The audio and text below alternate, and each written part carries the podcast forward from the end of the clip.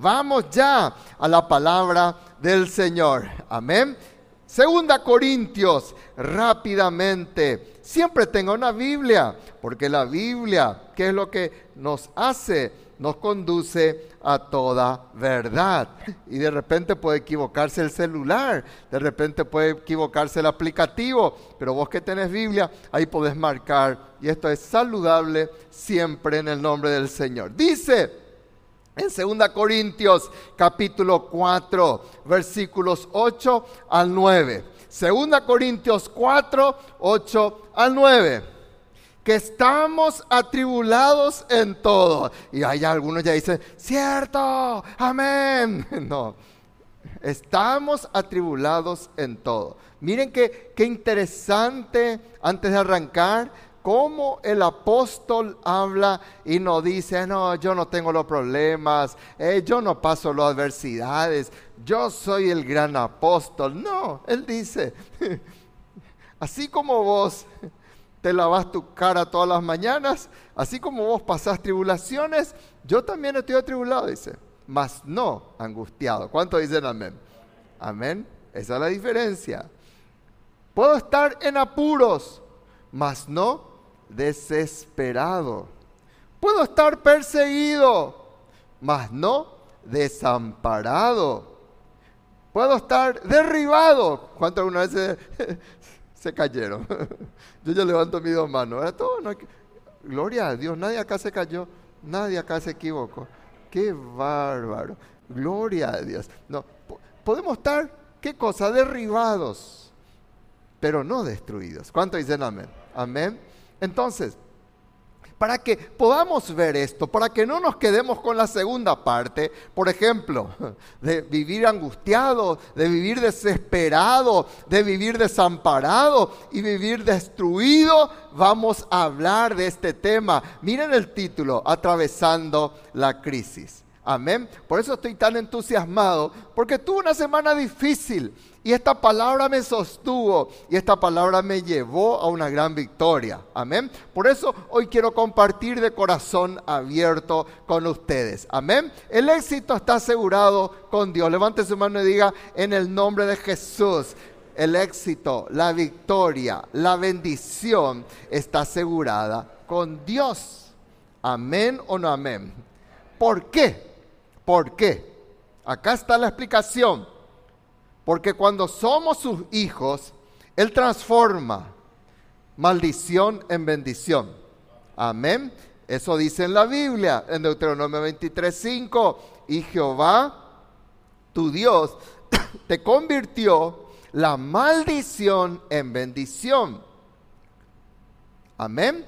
Porque Dios te ama. ¿Cuánto dicen amén? Porque Jehová te ama. Jehová te amaba.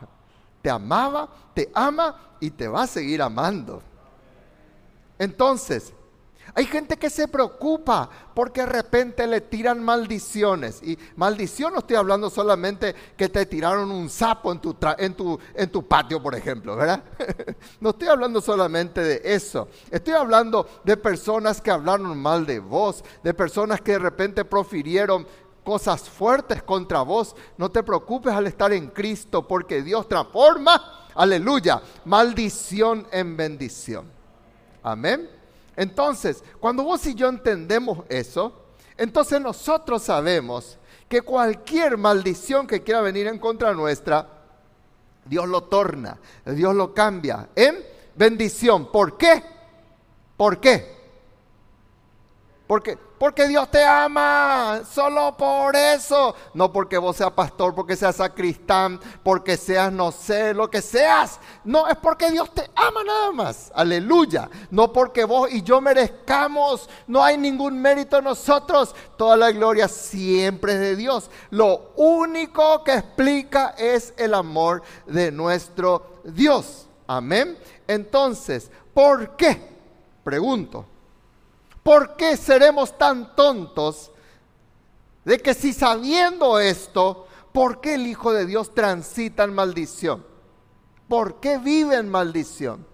porque vive en crisis, porque vive mirando solamente el estar, como dijimos hace rato, angustiado, desesperado, desamparado o destruido. ¿Por qué? ¿Por qué no se aferra de la bendición que dice ahí la palabra de nuestro Dios? Porque lastimosamente decidimos o deciden muchas personas, ¿qué cosa? Caminar en su voluntad y no la voluntad de Dios y hacen cosas fuera de la voluntad de Dios. Y eso es como moverse y abrazar otra vez la maldición.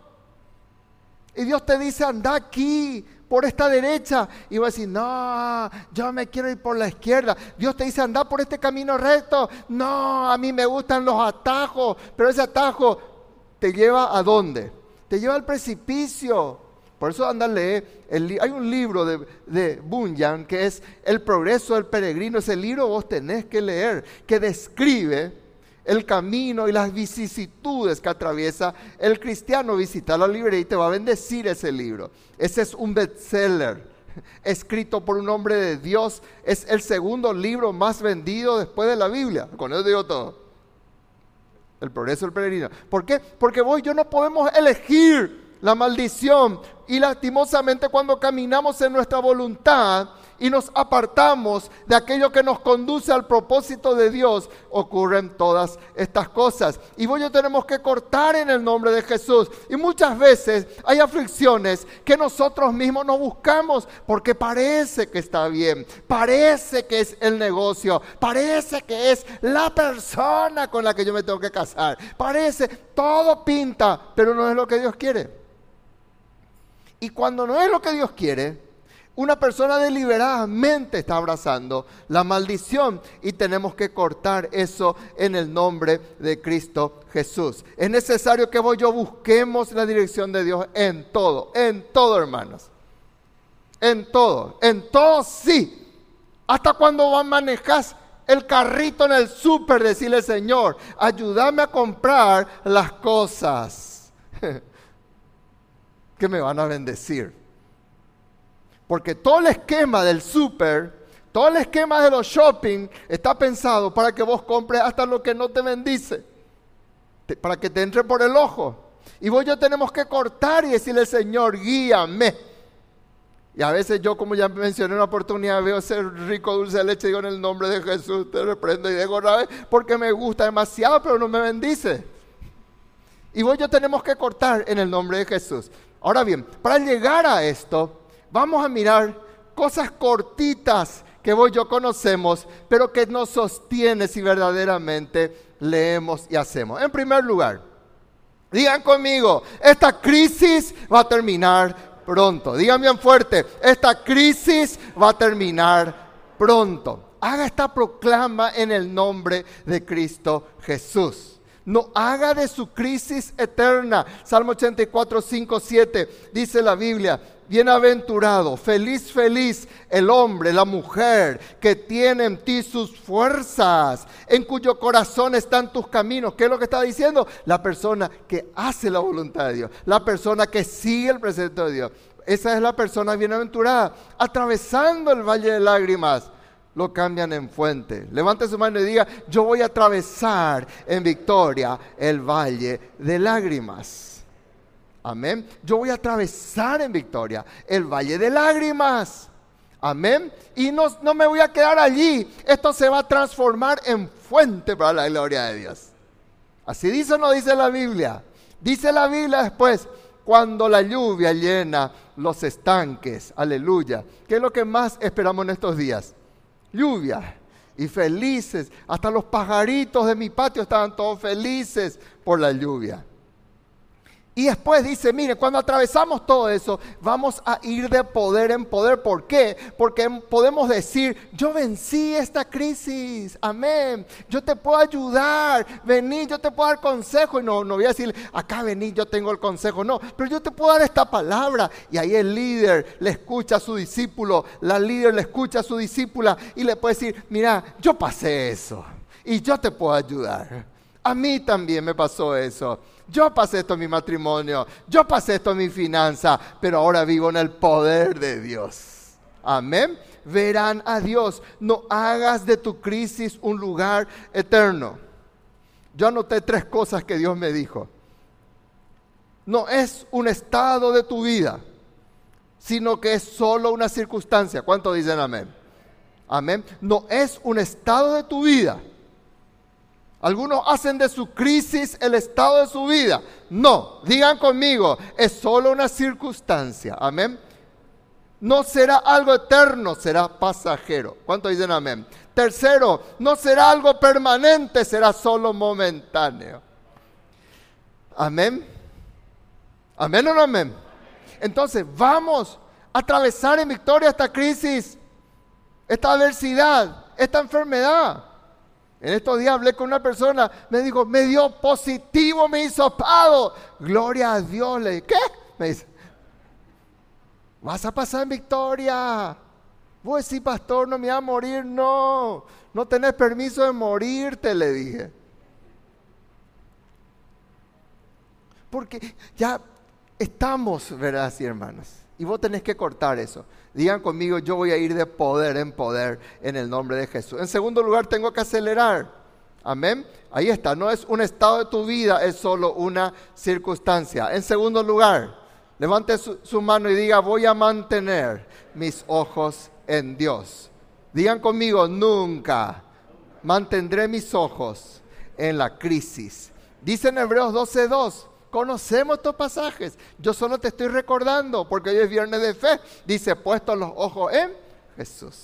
Y es tan interesante que el apóstol dice esto que justamente pongamos nuestros ojos en Jesús y habla de la dificultad, de la mayor, de lo que podríamos decir, de la mayor crisis que un ser humano pudo pasar sobre la faz de la tierra. Nadie podrá decir, yo estoy sufriendo más de lo que Cristo sufrió en la cruz.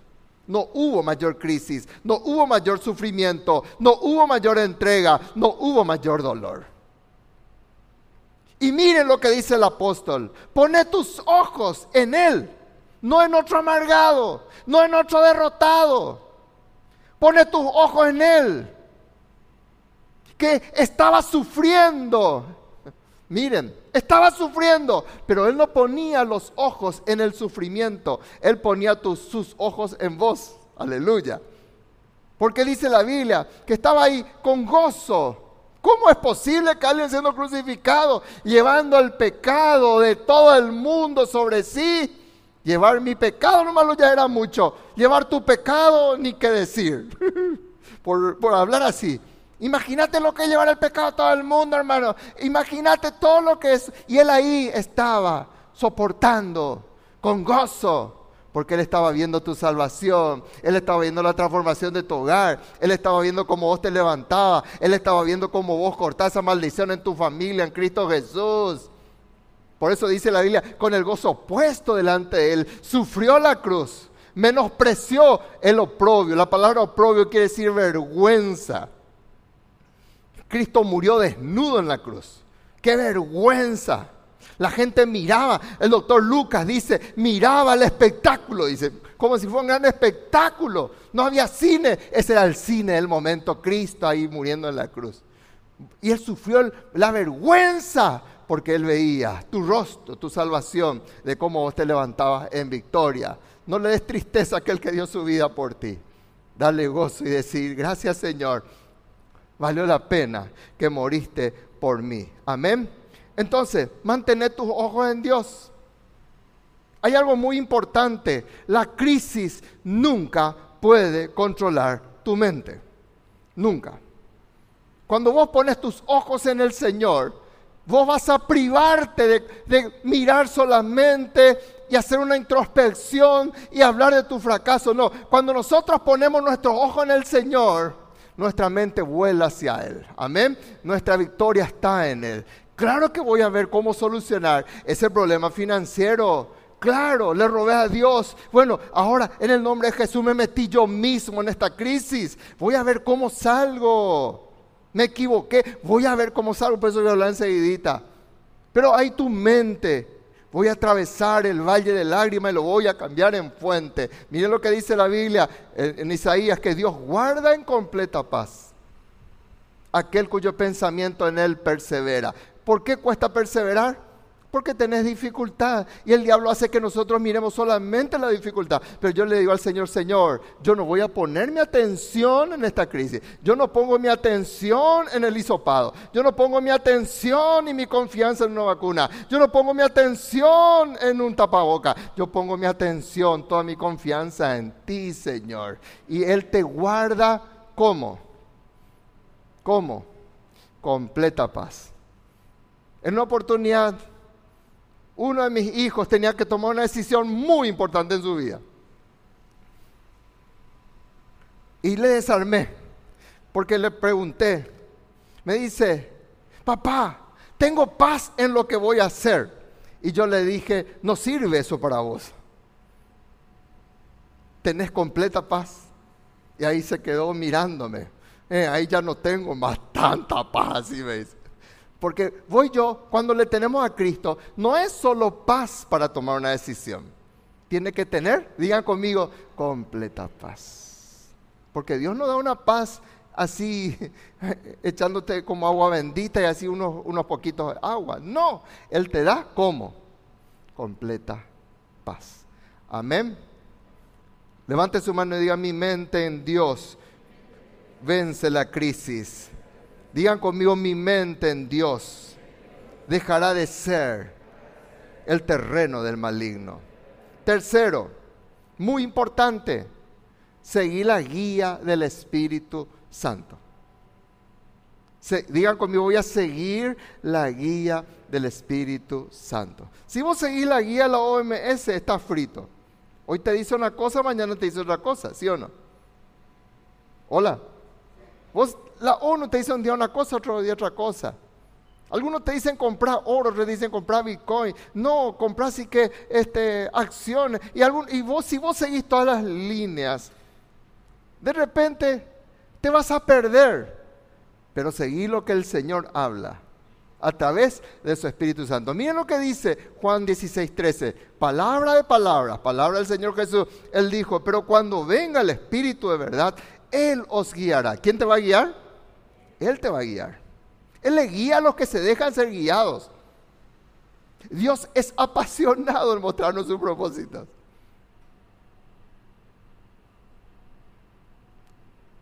Se fue a visitarme mi nieta antes que yo viniera. Y lógicamente, lo que más me gusta es poder conducirla y dando sus primeros pasitos, ¿verdad? Parándose y, vos querés conducirle. Si vos ves que viene caminando tu bebé acá y vos, ah, bueno, que se caiga, vos decir eso. No, porque vos la amás. Y Dios es apasionado en decirte, cuidado, te podés caer ahí. Y nosotros, no, ya me, y, y te tirás solo. Y después encima decimos, ¿por qué, Señor, me caí? ¿Verdad? Dios quiere guiarte a toda verdad porque no va a hablar por su propia cuenta, sino que hablará, ¿qué dice? Todo lo que oyere y hará saber las cosas que habrán de venir. Cuando estamos en, este, en esta situación, a nosotros no nos asusta. Nosotros ya estamos viendo qué viene después de esta vacuna, qué viene después de esto, porque Dios te quiere mostrar todas las cosas que habrán de venir. Y vos mirás tu hijo y vos mirás en el nombre de Jesús. Le ves casado con un hombre de Dios. Le ves casado con una mujer de Dios. Y vos mirás las cosas que habrán de venir en él. Amén o no amén. Entonces, seguí la guía del Espíritu Santo. Esto es exclusividad de los hijos de Dios. El, el que no le tiene a Cristo no tiene el Espíritu Santo. Es un sello que Dios coloca sobre su hijo. ¿Quién dijo esto? El Señor de los señores. Si Cristo dice, es palabra mayor. El Espíritu de verdad al cual el mundo no puede recibir. Porque no le ve, no le conoce. Como diciendo, no le interesa. Y si no le interesa, yo no le doy. No le ve, no le conoce. Pero vos, ¿cuánto dicen amén? ¿Cuántos están en ese vosotros? Ustedes le conocen, dice el Señor, porque mora con vosotros y estará en vosotros. ¡Wow! Por eso el diablo no quiere que vos recibas bautismo del Espíritu Santo.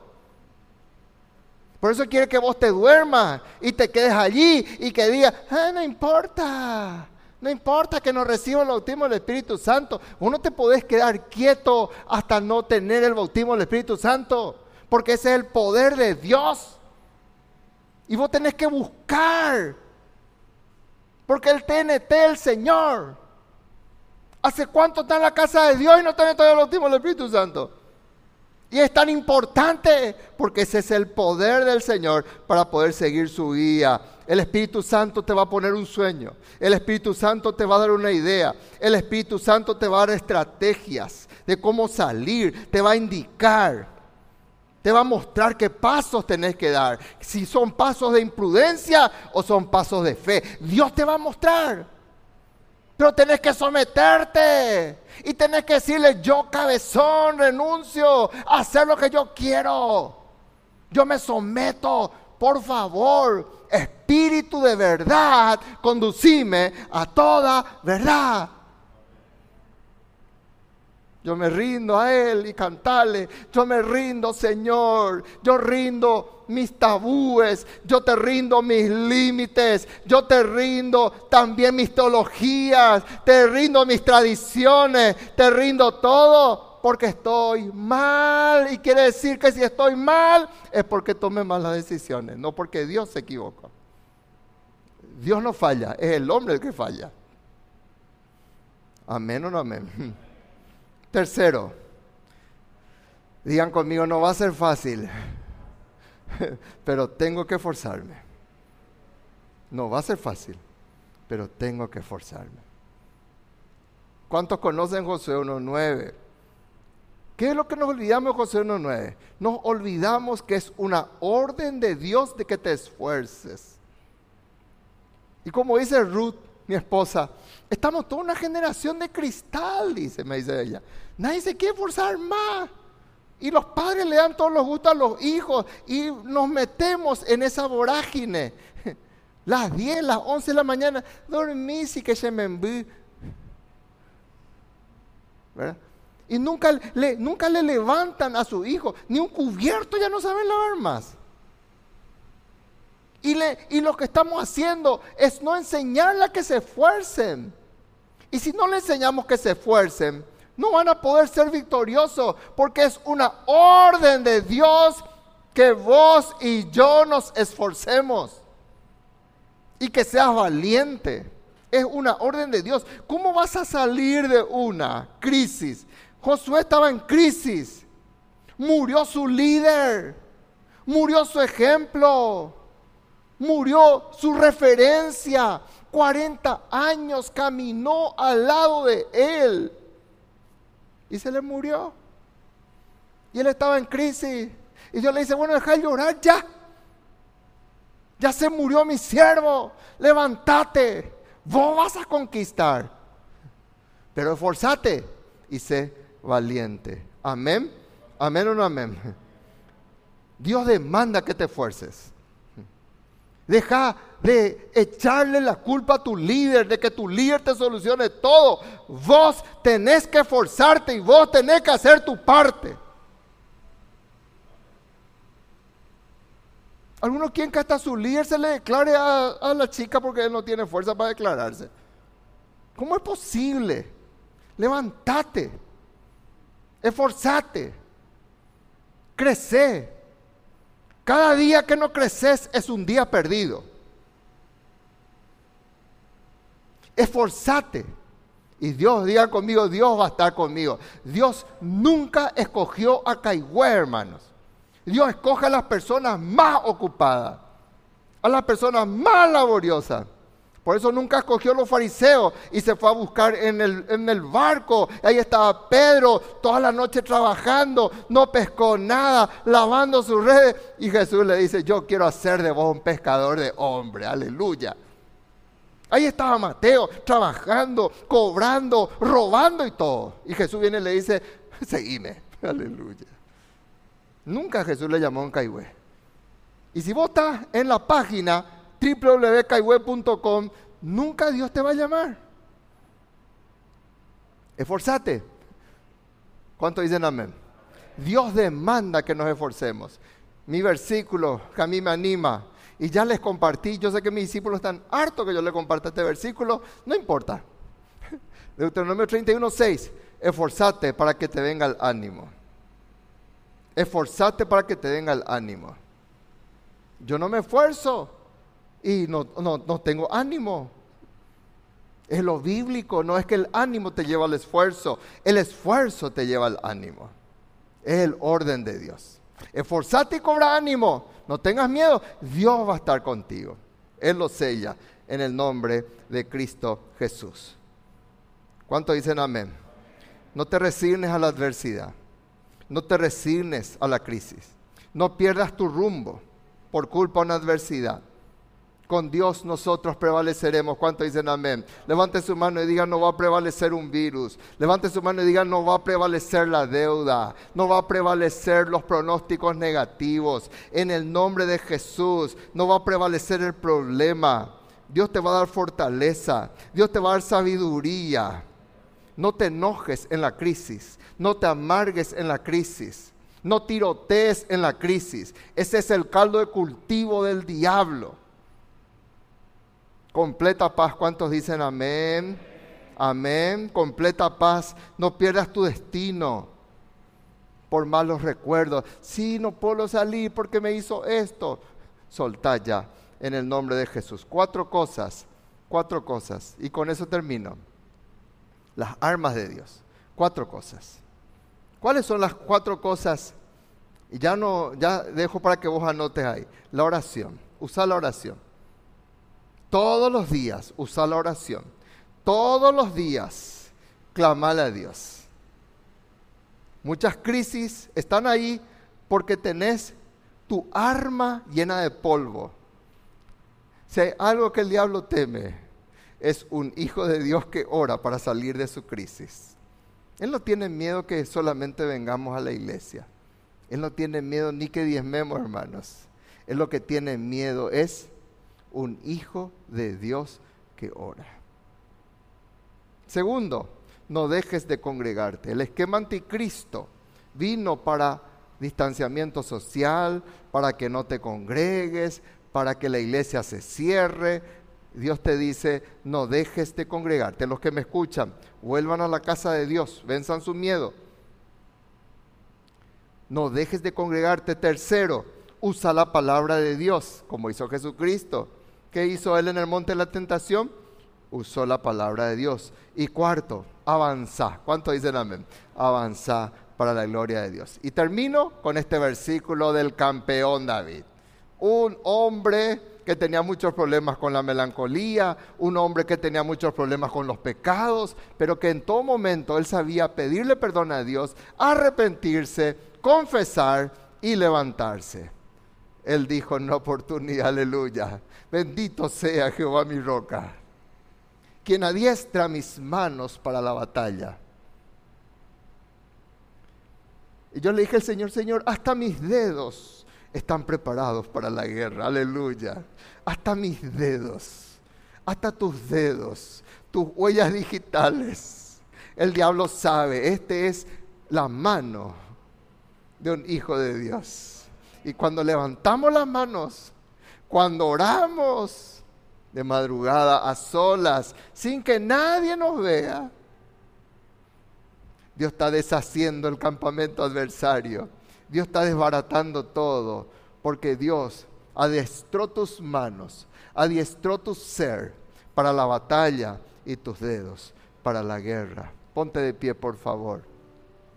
Vas a atravesar en victoria crisis. Yo quiero invitarte, si aún no le tenés a Cristo, si vos viniste invitado por primera vez, a lo mejor viniste por muchas veces, pero no tenés la completa paz de Dios en tu vida, hoy es tu noche de salvación, hoy es tu noche de, de victoria. Nada puede ocurrir sin la salvación. La salvación te da la legalidad para que pases a ser templo del Espíritu Santo. si no le tenemos a Cristo. Ninguna de estas cosas. Esto será mera retórica para una persona que no le tiene a Cristo. Pero para nosotros que le conocemos al Señor, sabemos el TNT que tiene estas palabras.